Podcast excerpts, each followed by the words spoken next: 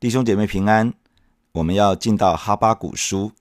今天我们要针对哈巴古书有一些概略的介绍。哈巴古书是十二小先知书当中的第八卷，在希伯来文的圣经当中，十二先知书是一整卷书，在里面包含了生活在北国以色列灭亡之前的先知，如何西阿、约尔、阿摩斯、厄巴迪亚、约拿和弥迦。也包含了生活在南国犹大灭亡之前的先知，如纳鸿、哈巴谷和西番雅；还包含了生活在犹大被掳归回之后的先知，如哈该、撒迦利亚和马拉基。旧约当中的先知包含了彰显神能力的先知，与透过信息著述来服侍的先知，两者都蒙神呼召，要引领百姓。回转到神的面前，重新行走在上帝的道路上。哈巴谷书的作者是哈巴谷。哈巴谷这个名字的意思是拥抱，这个名字表达出对上帝的敞开。先知哈巴谷是一个向神敞开的人。从哈巴谷书当中可以看到，他在神的面前倾倒内心的疑问和困惑，没有遮掩与保留。从书中也可以看到，他敞开自己的心，领受上帝对他的回复。他没有用人本的角度与自己的成见去过滤掉上帝所要说的话，而是打开了自己的心，让上帝可以跟他说上帝所要说的话。哈巴谷这个名字也表达出对神的爱慕，他爱慕上帝自己，爱慕他的荣耀。不论自己的国家与大环境处于什么样的境况，不论他会遭遇什么，他对上帝的爱慕没有改变，他渴望上帝荣耀彰显的心也没有改变。哈巴谷是南国犹大的先知，可能是带领圣殿诗班的一名利未人。他侍奉的时间在犹大国被掳亡国之前，当时圣殿仍旧存在。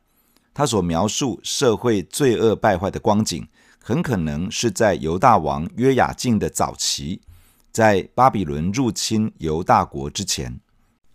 在主前六百一十二年，迦勒底人建立的新巴比伦王国和马代联军打败了亚述帝国，摧毁了亚述的首都尼尼微城，亚述迁都到哈兰，在主前六百零九年的春天。埃及法老率军援助亚述王，犹大王约西亚出兵在米吉多拦阻埃及的大军，结果战死沙场。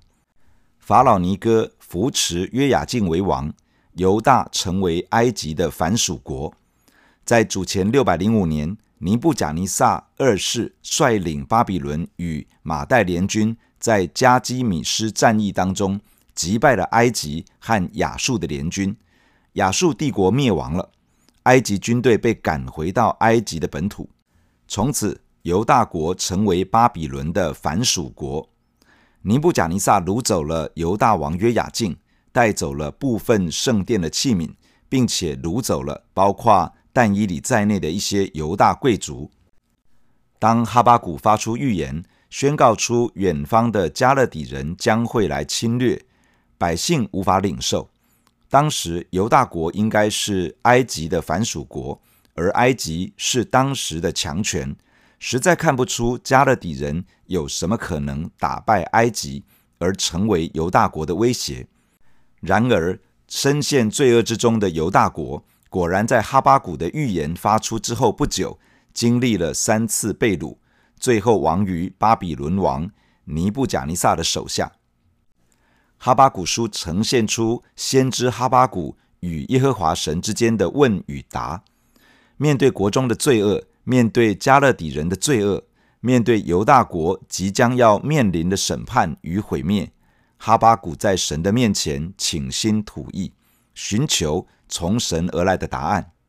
先知把心中极深的困惑一次又一次地抛在上帝的面前，而上帝也一次又一次地回答他。最后，虽然国家要面对因为罪恶所带来的审判与亡国的命运，哈巴谷仍旧拥抱上帝自己，定义要因耶和华而欢心，要因拯救他的神而喜乐，因为上帝仍旧是他的力量，要保守他的脚步，使他在变局中仍要稳行在高处。弟兄姐妹，愿神透过哈巴谷书来对你对我的心说话，让这卷圣经成为我们生命当中的祝福。阿门。